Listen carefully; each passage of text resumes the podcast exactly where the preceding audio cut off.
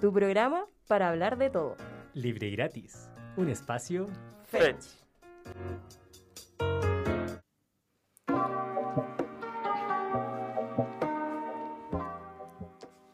Hola, ¿qué tal? ¿Cómo están? Muy buenas noches, bienvenidos a un nuevo capítulo de Libre y Gratis. Estamos aquí en la radio 102.5.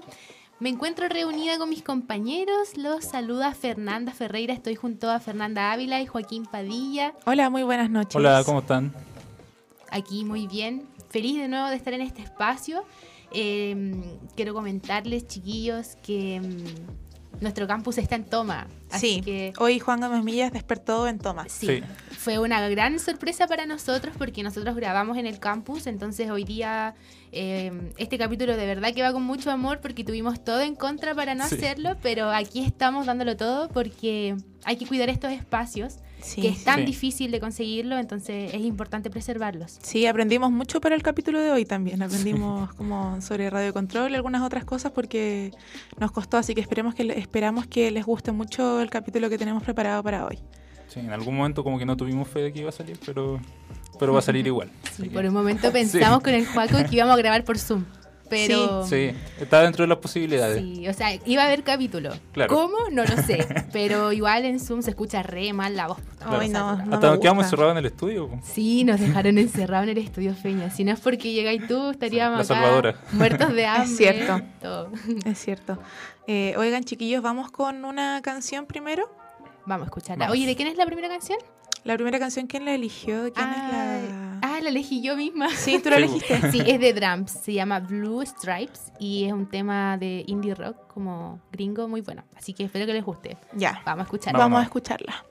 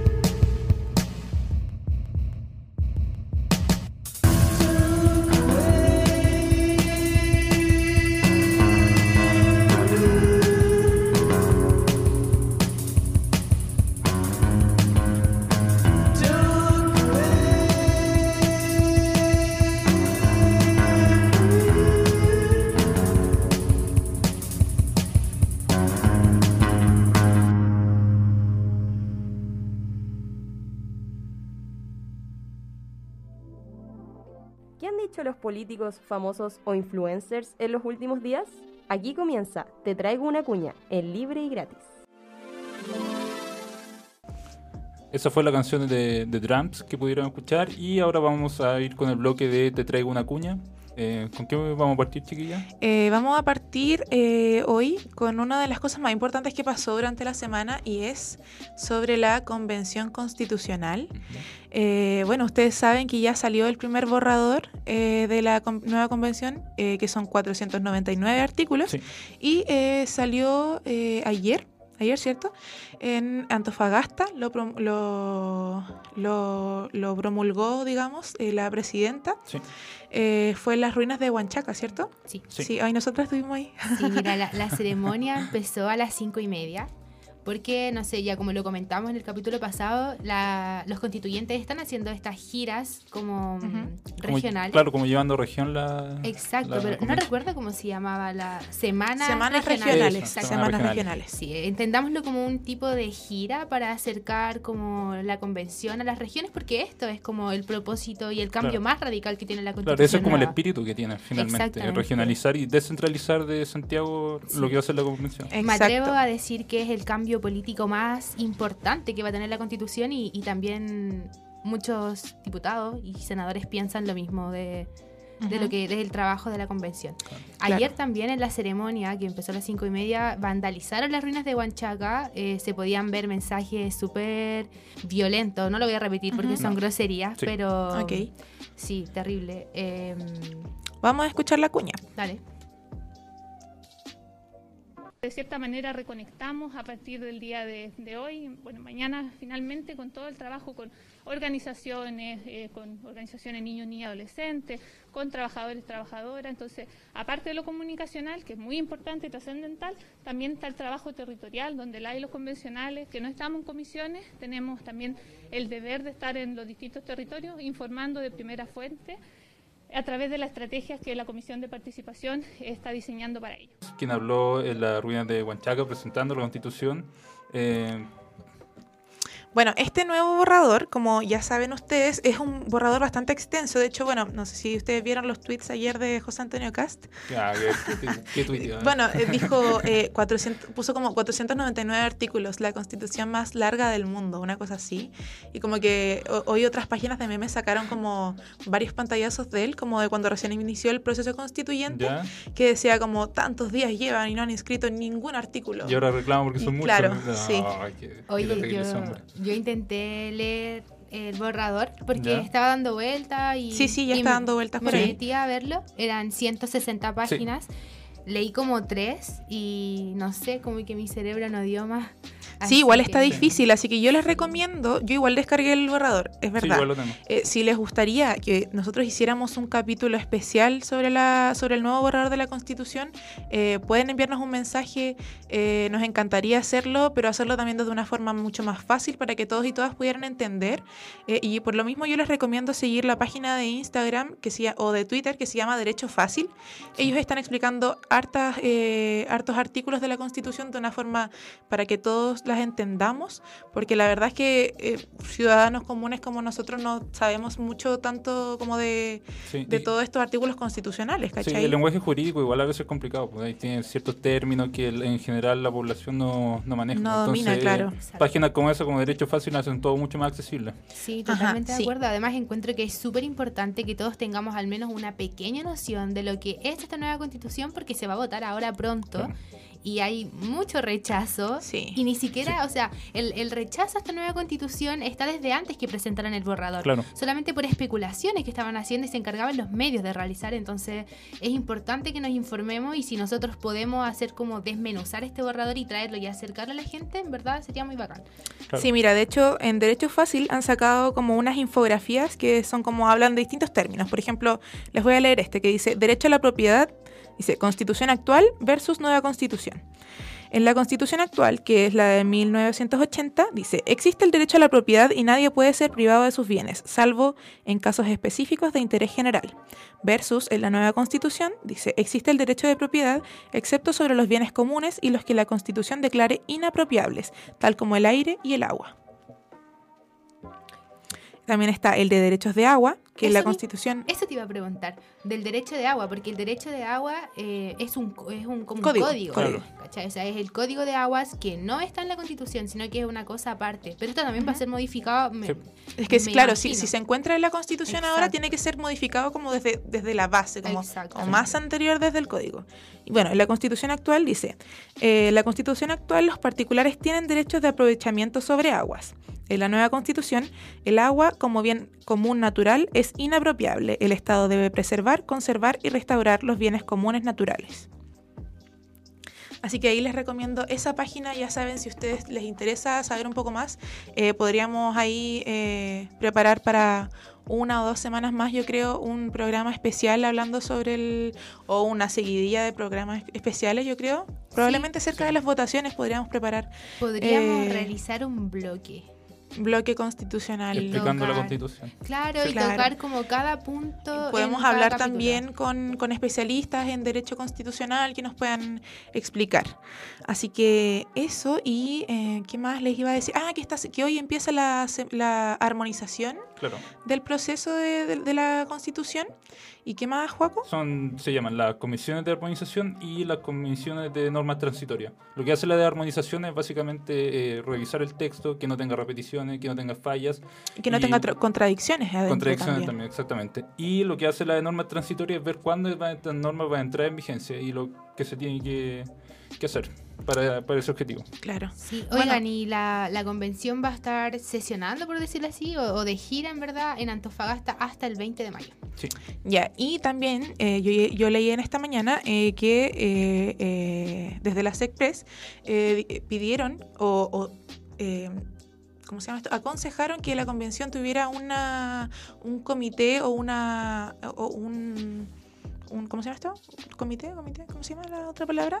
Comisión una comisión de eh, implementación también. Pero eso igual yo creo que está un poquito más difícil porque la implementación es como larga. Podría tomar, la implementación, la implementación de una constitución puede tomar Sí, pues. 10 años, mucho tiempo. Sí. Pero eso, yo la verdad es que estoy bastante contenta como con el resultado y lo vi más, llegó más rápido de lo que yo pensaba. No, Sí, como que apareció el Sí, como apareció, como que fue- fue las como últimas semanas, sí, las últimas semanas yo vi, se aprobó tal artículo, tal artículo, tal artículo, y como que de repente, pa, 499 listos. Eh, Y Cast muy contenta de sí, pero eso, em, qué bueno, me alegra, estoy contenta. Sí, bueno, vamos a estar escuchando, no, leyendo en verdad las opiniones de ustedes. Recuerden mencionarnos en nuestro Twitter como arroba libre y gratis y también en Instagram. Instagram. Recuerden seguirnos en nuestras redes sociales. Em, Y ahí vamos a estar también, eh, les vamos a dejar el link también de la- del borrador, por Ah, si alguien sí, se anima a, a- a leerlo, a descifrarlo. a descifrarlo. Sí, Vaya leyéndolo de a poquito nomás. porque Sí, igual sí, tenemos tiempo todavía, sí. hasta el 4 de septiembre, recuerden. Así que- 4 de septiembre apruebo de salida para la nueva convención. Vamos con la siguiente cuña, chiquillos. Ya. Eh, bueno, la siguiente cuña eh, tiene que ver con eh, algo que hablamos la semana pasada. ¿Se acuerdan de cuando hablamos de un estado intermedio de, para la, ma- de, de seguridad para la macrozona sur? Bueno, eh, esta semana se aprobó el estado de excepción de la macrozona sur. Sin embargo, eh, según eh, Isquiasiches, este es un estado acotado de, de excepción y no es igual que eh, como lo aplicó el gobierno anterior. Claro, porque el gobierno anterior lo aplicaba en regiones y la Claro. diferencia es que ahora lo están aplicando en rutas y en el camino. Pero Sí. al final, eh, Constitucionalmente perdóneme como muy ministra, parecido. Sí. perdóneme ministra, pero es lo mismo. Sí. Sí. Miren, ¿se acuerdan de que la semana pasada yo les hablé de un proyecto, de este proyecto de ley que era eh, de parte del gobierno, que era para un estado eh, intermedio eh, y que la idea era que solamente se aseguraran las rutas eh, y que no tuviese como la misma, el mismo peso que un estado de excepción? Bueno, lo que pasó es que de parte del gobierno y de parte de todos los oficialistas no hubo el apoyo suficiente, entonces se descartó esa idea completamente eh, y eh, dejaron este estado de excepción, pero también eh, ojalá dijeron que no se extendiera como más de lo necesario y esto obviamente sabemos por qué fue, o sea... eh, sabemos que está que hay un, tema más que nada como que podría ser un fracaso peor, que es lo que yo le decía fuera a la, a FER, que por ejemplo, si me dices como que va a seguir el paro de camioneros, por ejemplo, en el sur, por sobre todas las cosas el gobierno va a elegir, eh, va a elegir eh, resguardar las carreteras.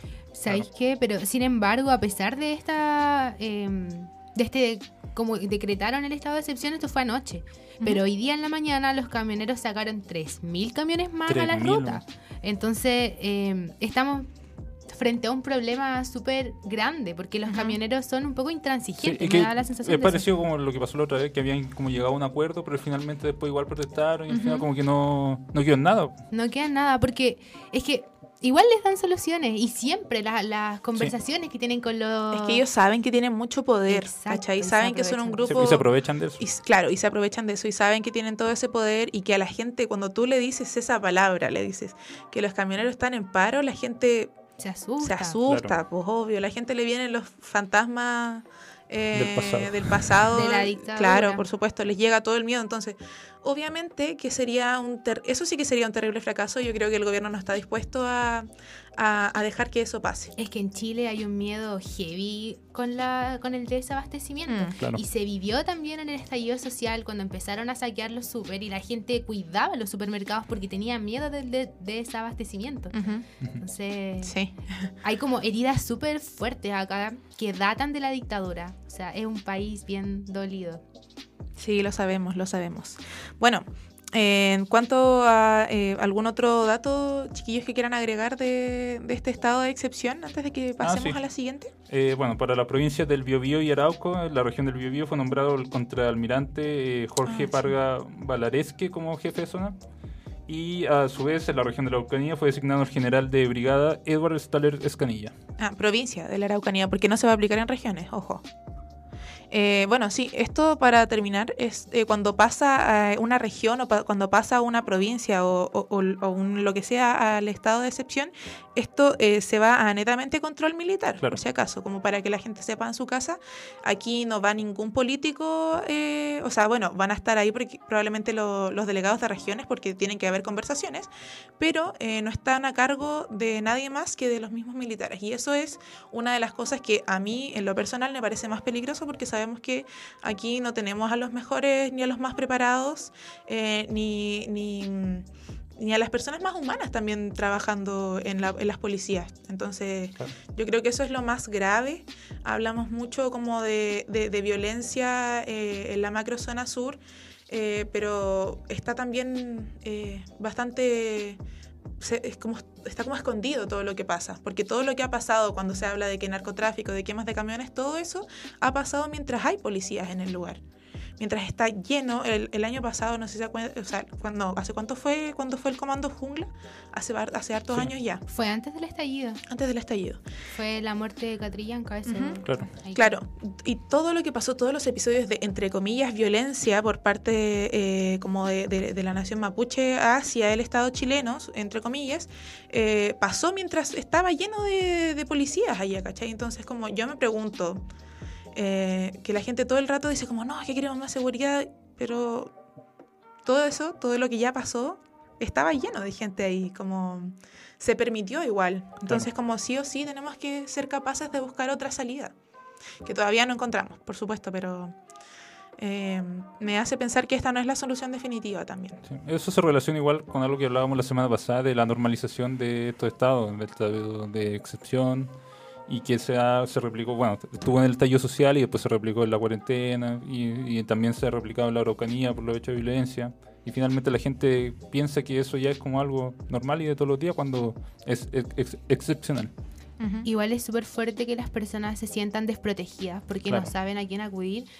Y mm, no sé, pues llevémoslo a casos como, ya saliéndome del estado de excepción, si no voy a hablar de la policía como tal. Ujú. Ujú. Por ejemplo, en las poblaciones, que las personas de verdad piden más policía. Yo lo comprendo mucho porque hay mucha delincuencia. Sí, es verdad. Y, y están, bueno, igual los pacos están súper corrompidos como con los narcos y sabemos que los narcos llevan la delincuencia y Sí. la pobreza a las poblaciones. Y está mal redistribuido también la- las policías. Por ejemplo, yo, yo soy de San Joaquín eh, y en San Joaquín solamente hay dos eh, móviles. Ujú. Y San y- Joaquín tiene la legua, que es una de las de una de los sectores más peligrosos para vivir Claro. en Santiago. Y en Las Condes, en Vitacura, tienen un montón de retenes y allá casi no hay, no hay delincuencia. Y en es Maipú, por lindo, ejemplo, Maipú es una verde. comuna gigante Mm. y Maipú tiene una comisaría.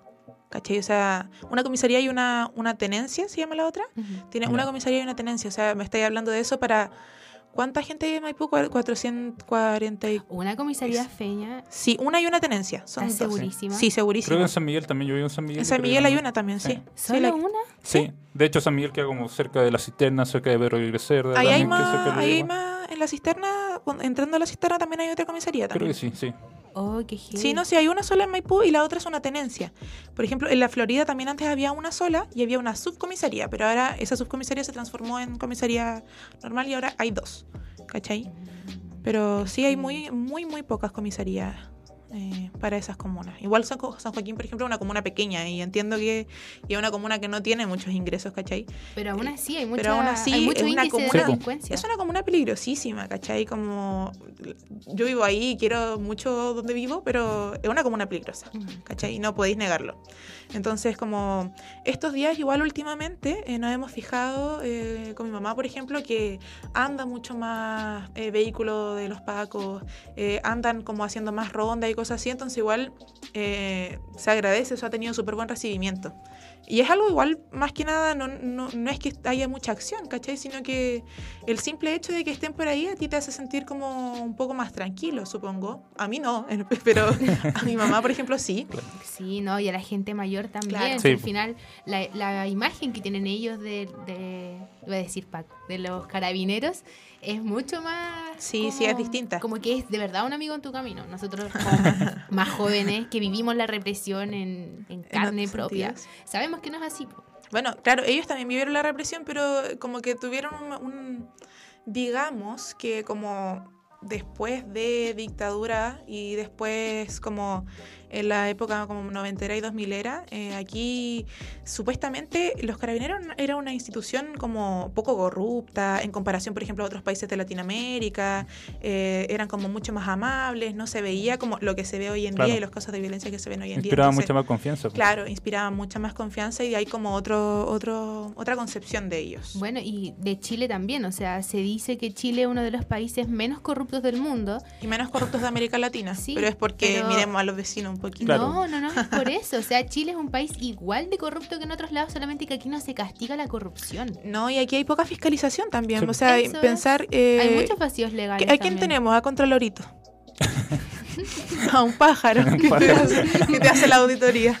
Pero, pero es verdad, ¿cachai? No sé, por Como- ejemplo, en Perú han habido casos de corrupción y tenemos el mismo presi- eh, expresidente Alan Claro. García que se suicidó porque iba a ser eh, procesado Ujú. por, Claro. O por la incluso, corrupción. incluso en uno de los países más corruptos también de América Latina, en Brasil, Sí.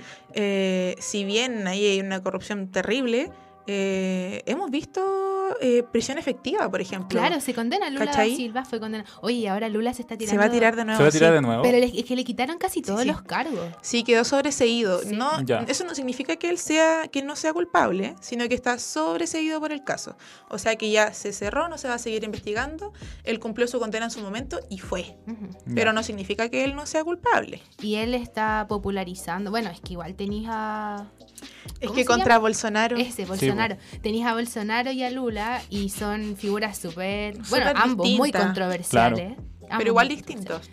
¿Cachai? Pero entre Lula y Bolsonaro, yo voy por Lula igual. sí, yo Sí, igual, por supuesto. Pero. Era como entre Biden y Trump.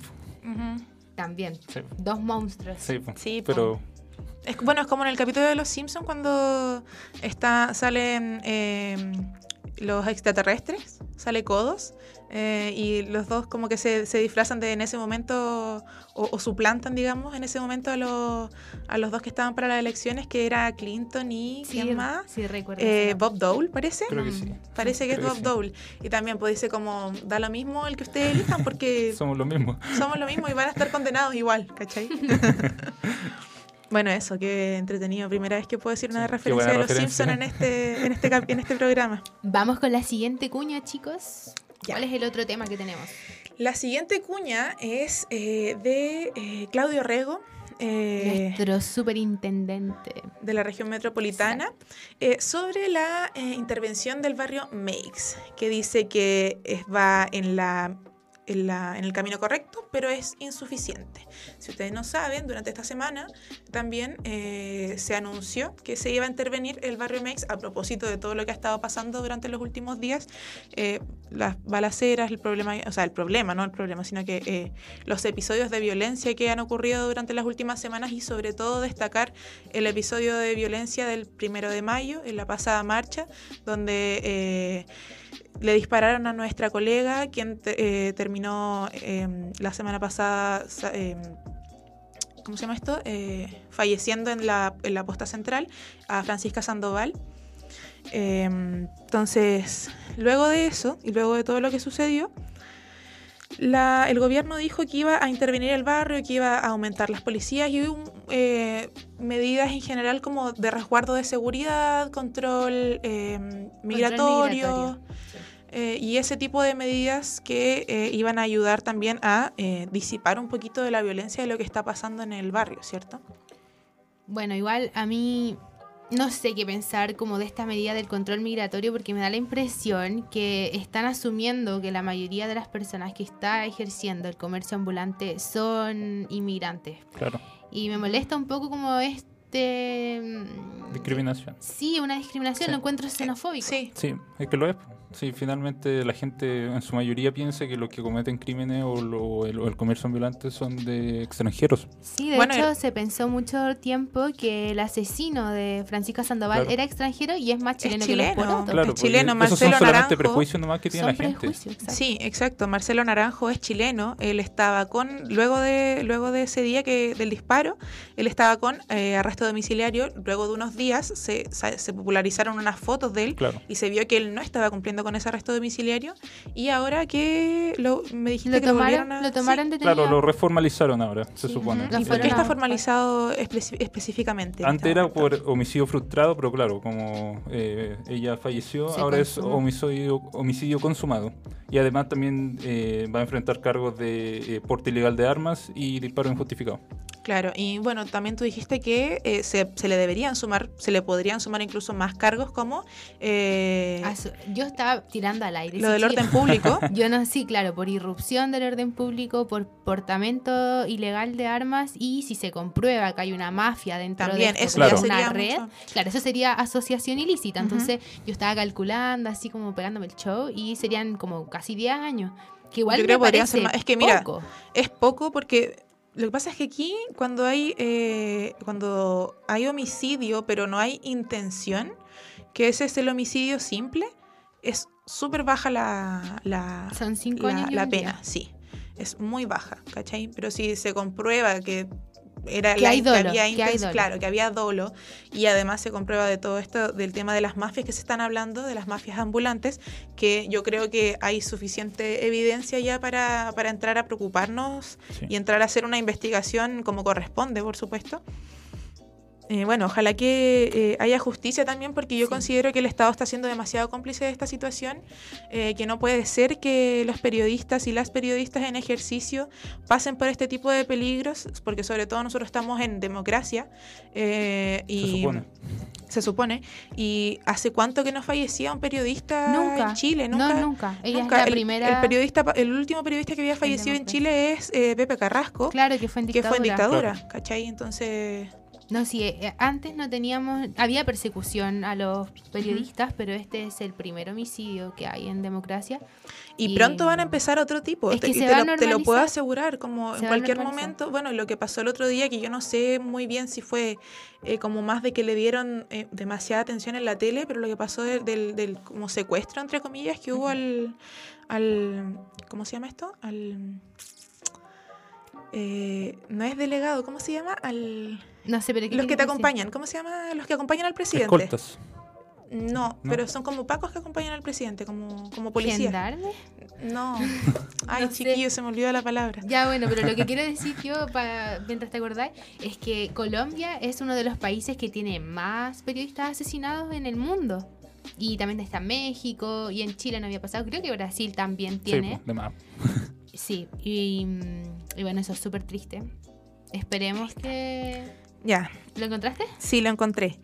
Es eh, un, entre comillas, porque no, no después, eh, según yo, se decretó que no era, no era secuestro, sino que fue un robo como con, con secuestro, que fue un secuestro en escolta del presidente. Ah, estaba ahí diciéndolo bien. Sí, sí. Eh, entonces, como eso ya, como que para mí, más que cualquier cosa, fue como casi un mensaje. Entonces, Sí. como yo creo que pronto como que va a ir en escalada igual esta, esta, esta violencia. Entonces, hay que tener cuidado y hay que actuar, yo creo, ahora, ya. ¿Cómo? No lo sé todavía, pero... No sé, el gobierno tiene que implementar alguna medida o sea, de protección. O sea, claro, no ahí sé. están las medidas como la de ahora, que por ejemplo el, el, el- el alcalde de Meix, que es Felipe Muñoz, como que agradeció eh, la medida, pero, pero también es insuficiente porque probablemente, eh, para cerrar, eh, lo que va a pasar es que vamos a sacar a, a, no sé, pues a todas estas personas que son vendedores ambulantes del barrio y se van a ir a otros barrios. ¿Cachai? Es difícil terminar como con el, con, con- con el problema, ¿cachai? Como que no, no, se, no se me ocurre una, una medida que sea como automática. Hay que regular el comercio ambulante. Igual, no sé, mira, hay harto. Hay hartos puestos de trabajo. ¿Cachai? O sea, el gobierno está dando bonos Pero- para que la gente trabaje. Pero ¿por qué? O sea, es que, ay, es tan difícil.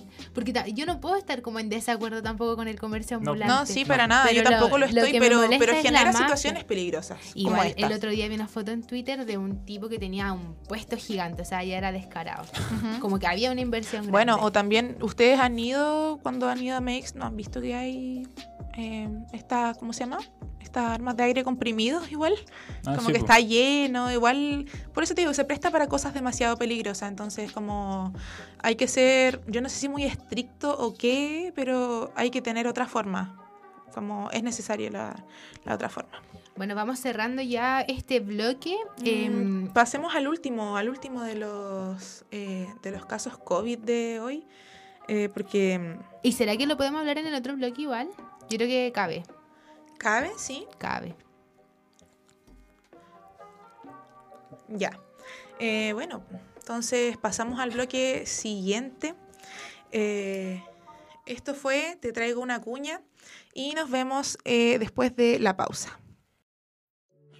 Seguimos en Libre y Gratis.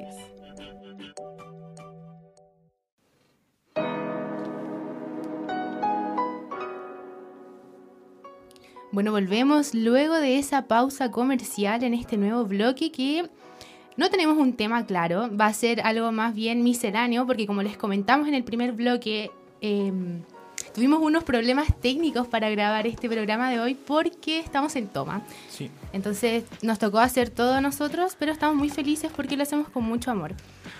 El primer tema que vamos a tocar en este bloque va a ser el COVID, que mi compañero Joaquín tiene la cifra. Joaco, cuéntanos. Sí, hoy día se dio el- en la mañana se dio el reportaje, o sea, el reporte de los casos COVID con 2.290 nuevos contagios, 8 personas fallecidas y una tasa de positividad en examen PCR por sobre el 7% a nivel nacional. Oh, volvió, la posi- volvió a subir la positividad como... Sí. Sí, Bueno. oye, y hay poca gente que se ha, puesto la, que se ha puesto la cuarta dosis. por ¿Se la menos- pusieron ustedes? Yo no me Sí. la he puesto, Yo tampoco porque todavía no me toca porque yo me la puse el 3 de diciembre la última. pero, Entonces me toca ahora el 3 de... pero junio. se van a vencer en junio, ¿no? Era Sí, el primero de junio se vencen los pases de, de movilidad si tú Claro. no te pones tu cuarta dosis. Pero si a ti te toca el 3 de junio, entonces igual te lo Es que bloquean. son seis meses, se supone. po. Eso fue lo último que yo, yo había leído. Entonces, eh, bueno, no sé si me va a vencer por tres días nomás. Sí. Hay Yo me la- poco auge, igual Claro. me, me he dado cuenta que no hay mucha gente que se ha, se ha ido a No, la gente no se quiere vacunar. O sea, no sé si no es que no se quiera, pero como que ya se siente como protegi- lo suficientemente protegido con las tres. Entonces no quiere ponerse la cuarta dosis. Y la, la población que más se ha puesto la cuarta dosis es como población adulta mayor. Bueno, y vemos de nuevo una ola en, en los casos. Juaco, ¿tú tenías esas cifras o no? Eh, o sea, claro, la- en algún momento los casos habían bajado como a más de... A menos de mil, menos de mil, sí. claro. Y ahora, en general, ha estado incluso superando los 4.000 diarios. Quizá Oh. ahora, claro, fueron 2.290 nomás, pero ha habido días que ha superado los 4.000. Claro, y, y los expertos dicen que, que va a volver a subir, sobre todo porque en esta época del año empieza el frío, cambios de Claro. temperatura, mayoría de eh, virus respiratorios y eso combinado con el COVID y la falta de ventilación es como una de las cosas que podría eh, eh, eh, suscitar como una, una, una, una nueva ola de. COVID. También dicen que, como por ejemplo, como ustedes decían, eh, en algún momento habían bajado los casos de COVID, la gente como, como que se relajó un poco con la sí. pandemia. Entonces, bueno, y también como la, igual. normalidad nueva, entre comillas, como... eh, bueno, igual también pues como lo- la, la flexibilidad de las mascarillas y todo este Claro. tipo de cosas eh, nos ha hecho eh, tomar un poquito más de... con, con- con más calma el, el COVID. Sí, estamos más relajados.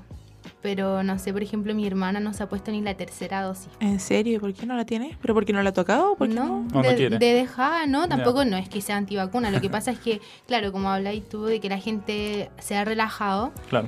ella está igual y tampoco es como que estén pidiendo ahora el pase de movilidad. Uy, si no lo piden en ningún lado. No. De hecho, Bueno, nosotros... aquí a veces piden la declaración de salud. Y si es que. Si es que. Eso mismo. Si es que. Igual uno se puede dar la vuelta y no Ujú, entregarlo. sí, Sí. Y era una de las condiciones para volver a Claro. clases, eh, tener el pase de movilidad. Claro, bueno, digamos que igual nosotros el otro día con, con la FER anduvimos en la FEN y ellos tienen otro sistema para, para medirte el pase de movilidad. Tienen como unas tablets, así como unas pantallitas que te ven el, código QR de tu pase de movilidad. Y que ojalá fuera así en todas las facultades, pero ya sabemos que aquí Es que acá no entran ingresos Sí, de Andrónico. Luxi, Sí. si es por Acá eso. no. Ya. Vamos con el Eso, otro un tema. mensaje para la Universidad de Chile que por favor nos ponga... eh, ah. Ya no, ya no nos podemos dirigir a Vivaldi, ahora es a Edna Moda ya. Oh. Ya, vamos con vamos el a tener que otro tema. cortar, qué feo. Qué feo. Vamos con el tema de Nicolás López. ¿Cuánto es el- la pena que le dieron? Cinco años, ¿no? Apenas cinco años le Sí, dieron a cinco años de pena efectiva. Poco tiempo. Ya lo habíamos hablado ya en otro Sí. capítulo. eh, Considerando la cantidad de, testimonios claro. y denuncias que hay, me parece que es poco tiempo. Claro. Sí, insuficiente como siempre. Eh, desestimaron la, la- una de las denuncias más graves, que era como las denuncias de abuso sexual, Claro, fue porque eran de menores de edad. Sí. Entonces, esa fue desestimada. Y por eso ya no arriesgaba 15 años, sino que solo 5. Claro. Se supone que fue absuelto de dos cargos que le imputaban, que eran de delito de violación y de ultraje a las buenas costumbres. Los nombres que le Igual, ponen. igual el traje a las buenas costumbres era poquito, eran un par de días Claro. nomás, eran como 500 días, una cosa así. Claro, y, y finalmente se supone que eh, fue condenado eh, también creo que por dos por dos casos de, de abuso sexual y que fueron- finalmente por eso fueron los cinco años. Claro, poco igual. Po- súper poco. Muy poco. Y eh, lo peor, ¿sabes? Lo peor es que la defensa de Nicolás López igual va a apelar al final. Probablemente y después vaya a igual hay salir- posibilidades de que se la Sí, bajen. po, hay, pro- hay probabilidades de que se lo bajen con, con buena conducta. Podrían bajar incluso, eh, yo estaba escuchando que podría bajar incluso a dos años y medio. Claro. Si tiene buena conducta. Eso es poco. O sea, a mí me parece que lo mínimo de justicia que puede haber es que le den una pena aflictiva. O sea, que le quiten el derecho ciudadano por lo menos un tiempo. ¿Cómo va a ser menos de cinco años? No, y más Es encima que, que- que no se le dé posibilidad de, de- de bajar la pena también, ¿cachai? Porque cuando Claro. a ti, cuando tú te dan, eh, no me acuerdo cómo se llama el nombre, pero hay una posibilidad de cuando tú te dan tu sentencia, eh, que no tienes ningún derecho a pedir una rebaja de sentencia. Ajá. Sí. No me acuerdo cómo se llama el nombre, pero eh, bueno, él no lo tiene, él puede pedir en cualquier momento. Probablemente eso se pide como a los 11 meses, se pide antes del año. Sí, no, y Eh, estando la rebaja dentro, esa, sí. Claro. y estando dentro, si es que tiene buena conducta, también puede apelar a beneficios carcelarios. Sí. Entonces, ya, si le van a dar menos de cinco años, déjalo bien adentro, entonces, Sí. no sé. Sí, sobre todo para casos como estos. No es que a nosotros nos encante que la gente se vaya a la cárcel, por supuesto que no, pero en casos como estos eh, la justicia es necesaria, eh, la protección a las víctimas es necesaria y una persona como Nicolás López ya sabemos que es un claro peligro público para, para la ciudadanía. Entonces, como no tengo más ninguna otra ningún otro argumento para decir que, que debería estar adentro más tiempo. Claro. Eh, respecto a esto, eh, varias organizaciones de, de cine feminista también se han pronunciado y han, eh, eh, ce- no sé si celebrado, entre comillas, digamos, pero han agradecido la, mm, eh, eh, la, la sentencia y que se haya hecho justicia, pero también se cree que, como ya dijimos, que es insuficiente. Vamos con el siguiente temita. Sí, mira, Chile agotó los recursos naturales por tercer año consecutivo. Ah, ya estamos en sobregiro ya. Sí, estamos, Otra vez. Estamos Otra vez. recién en mayo. Sí, este es el tercer año consecutivo. Estamos en mayo y cada año es antes. Uf. Sí, Yo me acuerdo del año pasado fue como en junio. De O a mitad hecho, de año. Sí, a mitad de año. De hecho, volvemos a ser el primer país de Latinoamérica en alcanzar esta lamentable cifra. Oh. La cara del de progreso. Ah, esa es la cara del progreso. Ah, Sí, mira, eso es lo que quería a- Gabriel. Ah, ya. Ah, ya. Sí, mira, les voy a contar lo que dijo Estefanía González, que es de Greenpeace. Me carga. Greenpeace, pero bueno, de esa es la cuña. Dice, en conversación con F, señaló que hace siete años este sobregiro llegaba en el mes de agosto. O sea, hay una diferencia de tres meses. Además, recalcó la indiferencia ante las recomendaciones. Y dice así, la cito. En Chile no estamos escuchando las recomendaciones del mundo científico y de las organizaciones de la sociedad civil que han estado pidiendo una relación más armónica con la naturaleza. En la constitución nueva, eh, creo, estoy casi más que segura, que hay una protección de los recursos naturales y hay una mención bien importante al medio ambiente. Sí, bueno, y en el gobierno nuevo también se supone que de aquí a final de gobierno Chile va a estar 100% descarbonizado. Se supone. Porque ya existía el proceso de descarbonización hasta el 2025 y eh, pro- promesa de gobierno es que sea antes incluso del 2025. Eh, que al término de gobierno ya no haya más plantas de carbón en Chile, Mm. por ejemplo. Sin embargo, tenemos eh, minería extractivista, que ahí está dificilísimo. eh, mucha gente habla de eh, mega minería sustentable, Eso pero es eso no existe, No. señores. ¿Por qué? ¿En, ¿Por qué qué le país mienten a se la gente? ¿En qué Claro. país se ha implementado eso? Ninguno, o sea, eso es un invento. ¿Por qué le mienten a las personas? ¿Te enojaste? Sí, Sí, me enoja. Igual yo no soy muy aficionada por los temas medioambientales, me considero bastante ignorante en el tema, pero sé que eso es imposible. Sí, es, Sí, no, sí, es verdad, es imposible eh, porque el, el nivel de impacto que tiene la minería en Chile y el nivel de impacto que tienen las empresas mineras, porque recordemos que las empresas mineras que hay aquí no son minas chiquititas, no. eh, para nada, y ni, ni tienen como eh, políticas como de resguardo de la naturaleza, ni de eh, impacto, ¿cómo se llama esto cuando te hacen... eh, como, como, como el, el del lugar, que es como un, un impacto. No. No, no, no se llama así, se llama, un- es como un, un impacto al lugar donde está la mina en general, ¿cachai? Que es como un- más que nada un impacto a, a, las, eh, a la flora y fauna que, que está en ese lugar. Eh, y por supuesto eh, la contaminación del agua, que es una de las cosas más graves que también produce la, la minería aquí en. Chile.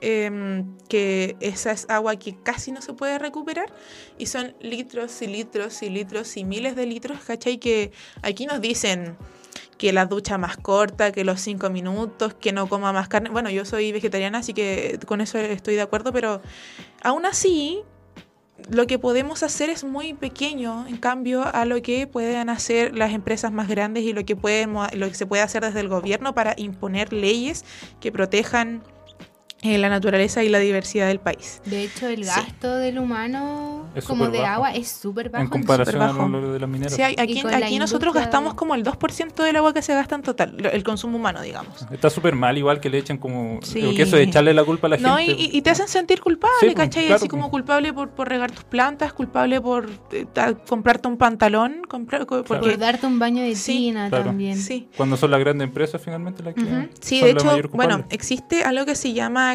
eh, Climate Clock, que es el reloj del cambio climático, que es, está en Nueva York y eh, es, una cuenta regresiva que nos anuncia cuánto tiempo tenemos los humanos para revertir eh, los efectos del cambio climático. Eh, y tenemos aproximadamente siete años. Siete años hasta que esto se vuelva irreversible. Wow. Y puede Poco. eso ir bajando. Puede igual, ¿o ir no? bajando totalmente. O sea, mira, según yo sé, como está configurado ahora, eh, está para bajar normal. Pero quizás en algún momento puedan acelerar ese... ese... Por las emisiones de sí. dióxido de carbono y podría adelantarse esa fecha. Sí, por supuesto. Bueno, y también eh, diga, una de las cosas que se creía como harto con la pandemia y con los primeros encierros, que iba a haber ca- que casi que el, que el, que el mundo iba a... A, A re- renacer. Claro, a renacer. eh, Pero es que sí. y que, se iba, a- y que se iba a sanar la naturaleza y todo. Hasta llegar un puma a la Es que hubo pues. un, re- un revertimiento de la situación, pero, Pero fue no fue tan- No fue tanto. no fue lo suficiente. Faltaron varios años de Sí, pandemia. Oye, yo no, no fue sé, suficiente. Le tenía fe a la canción de Disney y se ascendieron. Yo pensé que Sí. iba a Esa podríamos haberla puesto. Sí, lo del reloj me recuerda un poco lo que había en la Guerra Fría con lo de la bomba y que también había como un reloj para calcular cuánto tiempo le queda al mundo y todo eso. Ufa. Pero bueno, ojalá podamos vivir Sí. un poco más. Es que también como yo no sé, yo creo que está como en las manos de nosotros como exigir que se hagan Claro. cosas porque como los cambios que podemos hacer igual son pequeños, ¿cachai? Eh, Pero seamos honestos, o sea, esto ya no tiene vuelta atrás, son siete años para, un, para revertir cosas que han sido una mala costumbre de tantos años que ya es imposible. ujú. Así que siete años mm, equivale a cero. Sí, po. Oye, eh, vamos con la siguiente con el siguiente tema. Hablando de empresas que contaminan, hablando de las, hablemos hablando de las McDonald's. empresas más malas del mundo, de las malvadas. Hablemos de McDonald's que se retiró luego de 30 años de Ucrania, no, de Ucrania, De Rusia, de Rusia. De Rusia. Se, claro, se retiraron y dijeron que Rusia no tenía los valores que tenía la empresa. Mm. Así ¿Y cuáles que- son ¿Explotación laboral? Eh, no sé. Pagarle poco. ¿Cuáles son esos buenos valores de la No sé, pero no, pero Rusia no los compartía, así que sacaron la empresa además porque les estaba yendo mal. Tenían varias cadenas y las vendieron. eh, no me acuerdo a quién, a Pepito, pongámosle. Se lo vendieron a Pepito y él va a hacer unas empresas distintas, porque eran varias, pero no estaban teniendo muchas ganancias. Las vendieron, entonces. Ya no son de Ronald Sí, no, ya no son de, sí, de ya no McDonald's. son del, del Del Del payasito. payasito. Sí, las vendieron. Sí, bueno. mm, Guerra Fría 2.0 esto. Ah. Sí. Oye, vamos con. ¿Les tienen que ir con una canción? Vamos con una canción. Ya. Esta canción es- la, la elegí especialmente para ustedes. Eh, espero que sepan de quién es. Gonna clean up your looks with all the lies in the books to make a citizen out of you. Because they sleep with a gun and keep an eye on you, son, so they can watch all the things you do. Because the drugs never work, they gonna give you a smirk, cause they got methods of keeping you clean. They gonna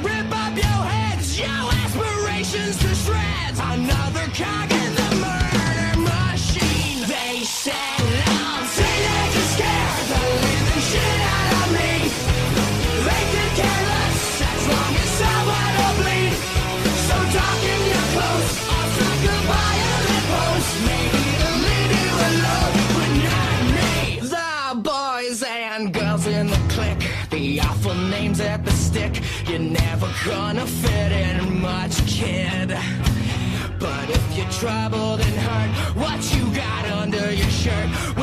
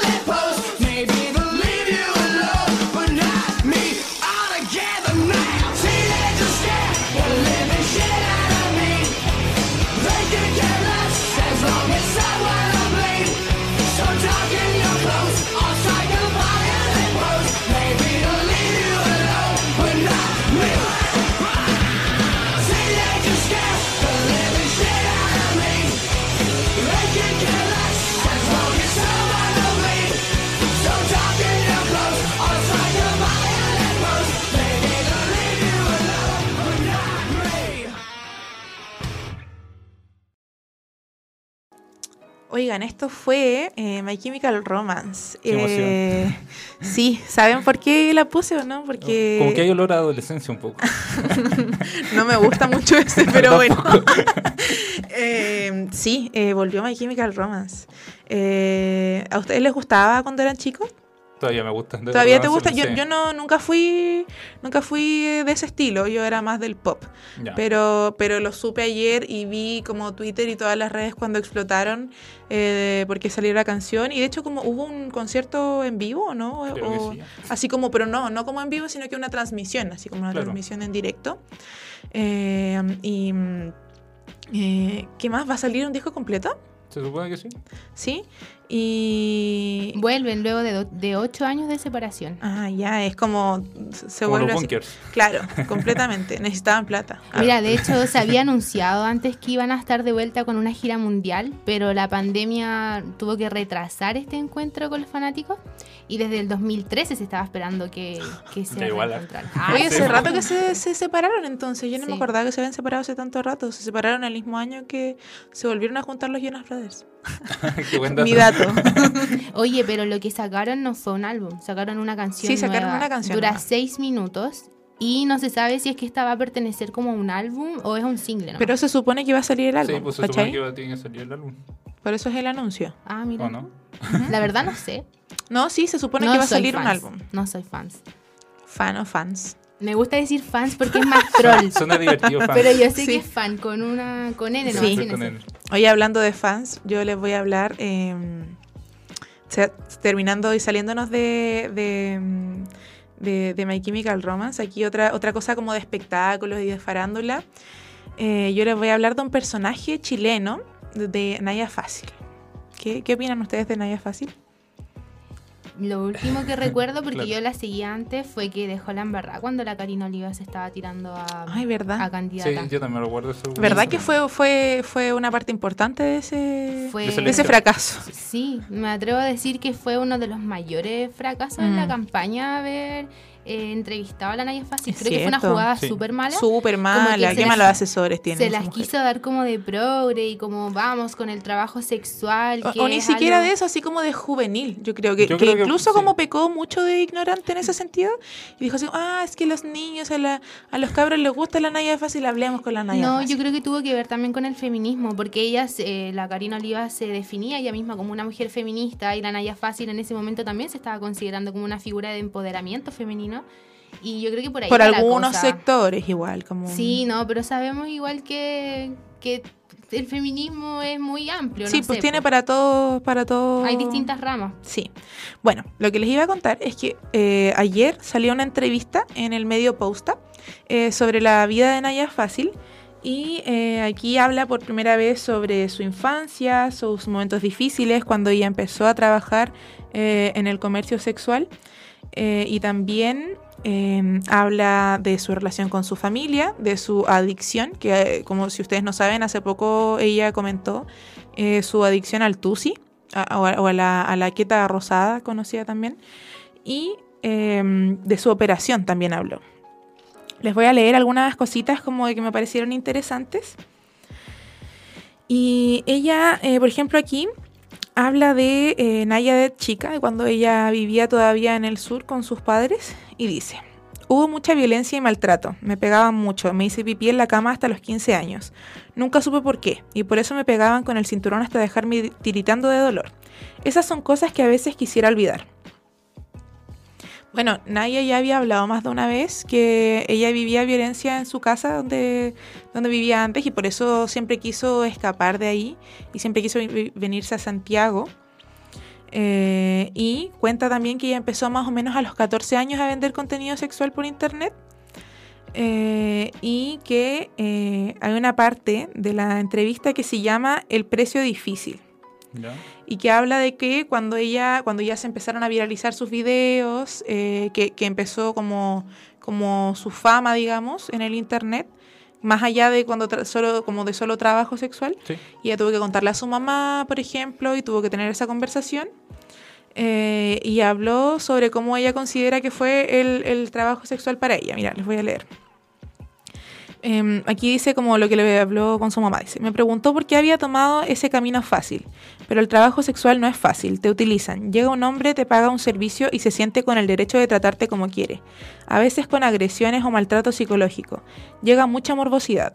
Uno ve cosas que no se puede ni quiere imaginar. Muchas veces, muchas veces rechacé a hombres con fetiches enfermos que querían pagarme 300 mil pesos por solo tener una conversación donde yo actuara como niña chica. Algunas veces me junté con hombres que no quisieron pagarme servicios e hicieron conmigo lo que quisieron. Me juntaron las muñecas con violencia y me hicieron daño. Dice también, eh, cuando le preguntan si volvería a trabajar en ello, que no, que solamente ante una emergencia eh, y que eh, es un trabajo, ¿por qué? Porque es un trabajo que la minoriza mucho y que te hacen sentir que solo sirves para eso. Dice, hay hombres que te dicen así nadie te va a querer, por eso no he tenido ninguna pareja seria. Uno atiende tantos hombres en la vida y uno empieza a creer que son todos así. eh, cuando conozco a un- algunos que me doy cuenta de que son del mismo tipo que mis clientes. Nunca he conocido a un hombre que me invite a un café o a salir a caminar. Siempre lo hacen con segundas intenciones. Yo ya dejé de creer. Siempre están esperando que haya sexo de por medio. Ningún hombre se ha interesado en mi pasado, ninguno me pregunta cómo estoy. Qué, Qué fuerte triste. esa última. Qué triste. Sí. Qué triste, sí.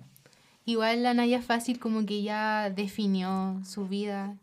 Eh, creo que es difícil borrar esta imagen. Sí, que por ya- supuesto. Que ya forjó. Sí, bueno, ella dice que la castigan mucho también por, por eso. Pues bueno, yo creo que uno también era una niña, ¿cachai? Como Claro. con 14 años tú no pensarías en las consecuencias que va a tener lo que estáis haciendo. Eh, también eh, probablemente no tenía, bueno, ya sabemos que no tenía mucho apoyo de sus papás, no había mucha, eh, mucha red de apoyo ahí para ella, entonces no es una vida tan como tan feliz, pese que ella se ve una persona igual súper contenta. Y a, a mí igual me, como que me agrada eso, cuando como que se ve una persona alegre y todo, pero cuando empieza a contar un poquito más del pasado, se nota que ha pasado por muchas cosas, pues, ¿cachai? Que, que, no, que no es tan nada fácil, si igual no la... Sigue siendo una persona. Claro, como que detrás de todo, de todo su, de todo el personaje que existe, sigue eh, siendo una persona común eh, con sufrimiento y que probablemente se, se arrepienta de algunas de las cosas que hizo.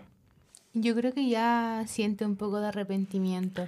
Pero yo creo que como no del todo, ella igual dice que lo hizo por trabajar, porque bueno, más arriba también sale otra cuña que dice que ella no quiere ser un referente ni le gusta hacerlo, que no lo es y que no, no le gusta que la gente como que, si es que le gusta que la reconozcan, claro, le gusta que la reconozcan, pero porque es una persona alegre, por chistosa y por ese tipo de cosas, Ah, ya. ¿cachai?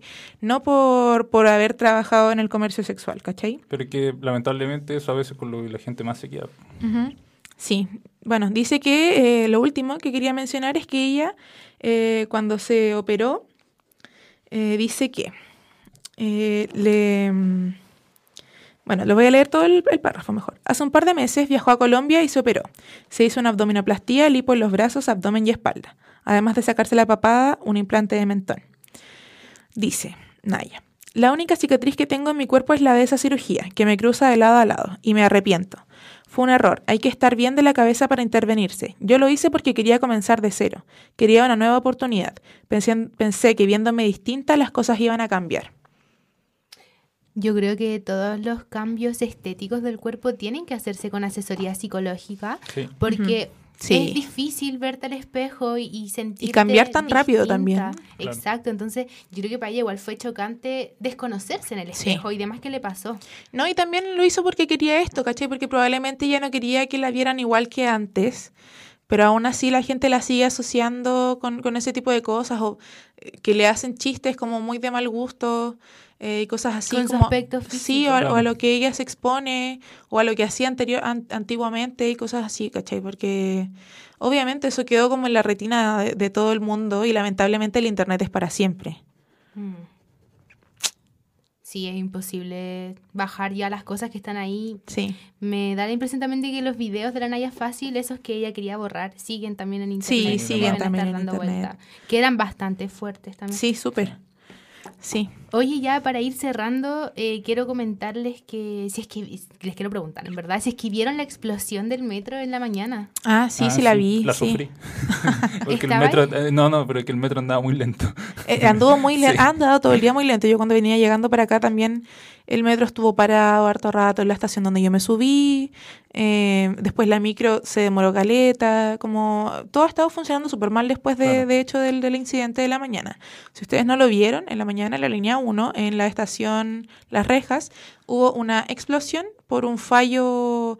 No se sabe si es un fallo de hecho o era porque había algo en la que vía. había algo. Es que había un palo. En el Sí. video se muestra que hay un palo, pero no puede ser que un palo haya generado todo eso, ¿sí? Porque explotó el vagón entero. Sí. Sí, A la gente que no ha visto o no sabe de la noticia, búsquenlo en Twitter, hay varios videos y, y qué bueno que no salió nadie herido. Sí, sí, no hubo ningún igual fue herido. grande. Y estuvo Sí. cerrado harto rato en la- las estaciones desde, esta- desde Estación Central hasta San Pablo. hasta San Pablo. Eso. Eso, chicos, se nos acabó el tiempo.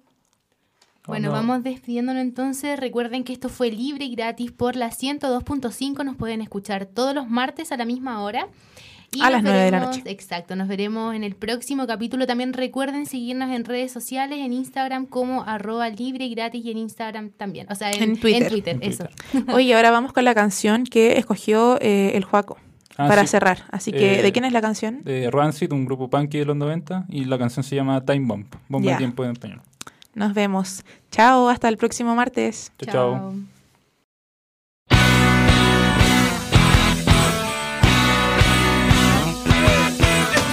make a move and then you better come in. It's just ability, that reason that we're so thin.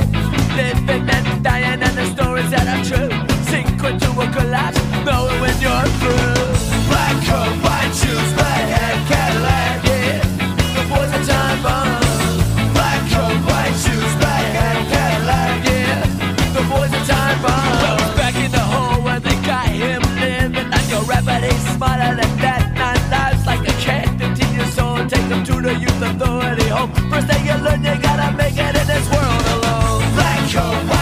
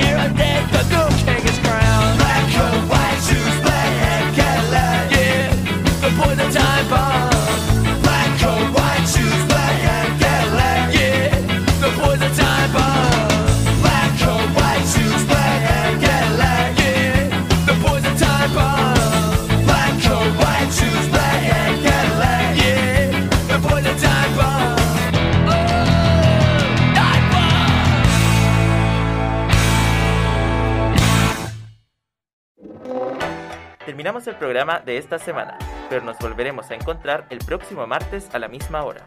Síguenos en nuestras redes sociales o vuelve a buscar nuestro programa en Spotify, Apple Podcast y radio.uchile.cl. Esto ha sido Libre y Gratis, un espacio Fetch.